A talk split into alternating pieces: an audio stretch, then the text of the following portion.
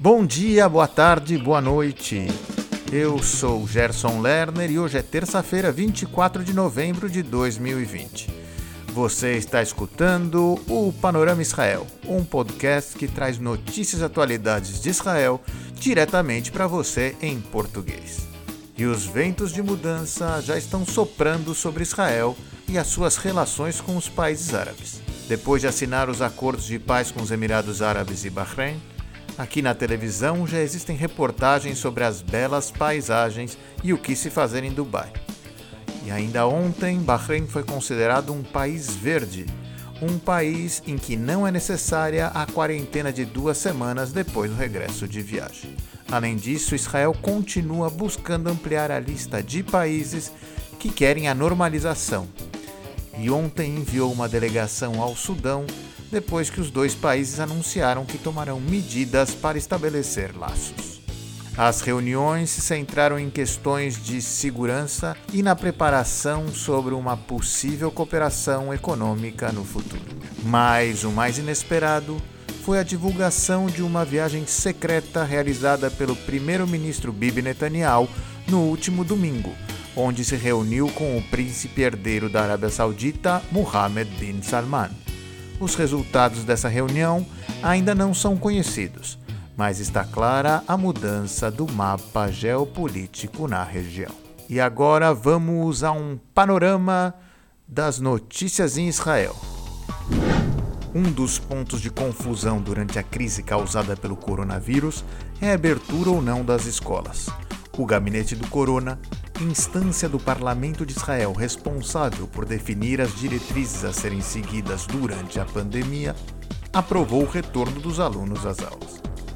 Após um debate de oito horas, os ministros aprovaram que as escolas de segundo grau, em áreas verdes e amarelas, reabram no domingo para as duas últimas séries mais velhas e uma semana depois para as demais séries que ainda estão estudando à distância. Os professores farão o teste do coronavírus antes de voltar às aulas e as classes deverão ter um número limitado de alunos, com aulas presenciais e também em casa durante esta fase. Os pais ainda esperam receber as informações oficiais de cada escola para poder se preparar para o retorno às aulas.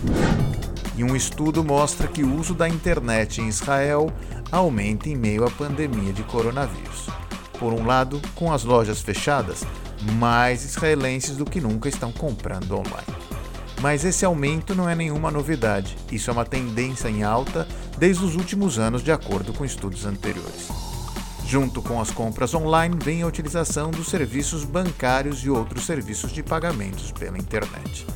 De acordo com o um estudo, antes do coronavírus, 89% dos internautas israelenses faziam pagamentos online, um aumento notável quando três anos atrás o número era de apenas 23%.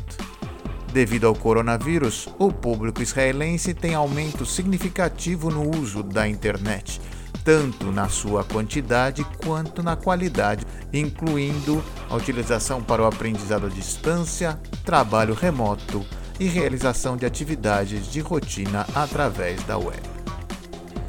E mesmo com a crise do coronavírus, uma das áreas que quase não foi afetada em Israel é a área de high-tech. A mudança para o home office não diminuiu a produtividade do setor e que chegou até demonstrar certo crescimento durante esse período.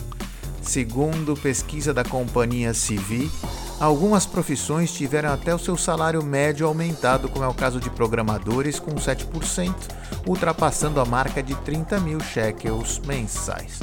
Os desenvolvedores de algoritmos também viram um salto nos seus salários de mais de 12% e os programadores de DevOps um aumento de 14%. Mas ainda, segundo a pesquisa, apesar da subida dos salários, o setor teve uma retração de empregos de cerca de 15% em comparação ao ano anterior. Mas o desemprego em Israel continua a ser um problema sério em outros setores da economia, onde quase um milhão de pessoas está procurando trabalho desde o fim do segundo período de confinamento. E essa notícia é para quem está em busca da fonte da juventude. pesquisadores descobrem uma solução para impedir o envelhecimento das células do sangue. Uma equipe da Universidade de Tel Aviv e do Centro Médico Shamir descobriram um mecanismo único que lhes permite deter o envelhecimento nas células do sangue através do tratamento com oxigênio hiperbárico.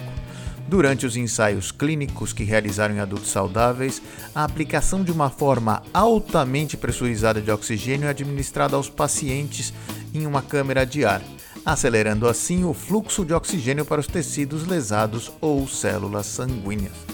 O resultado do estudo abre uma porta para novas pesquisas sobre o impacto celular do oxigênio hiperbárico e seu potencial para reverter o processo de envelhecimento.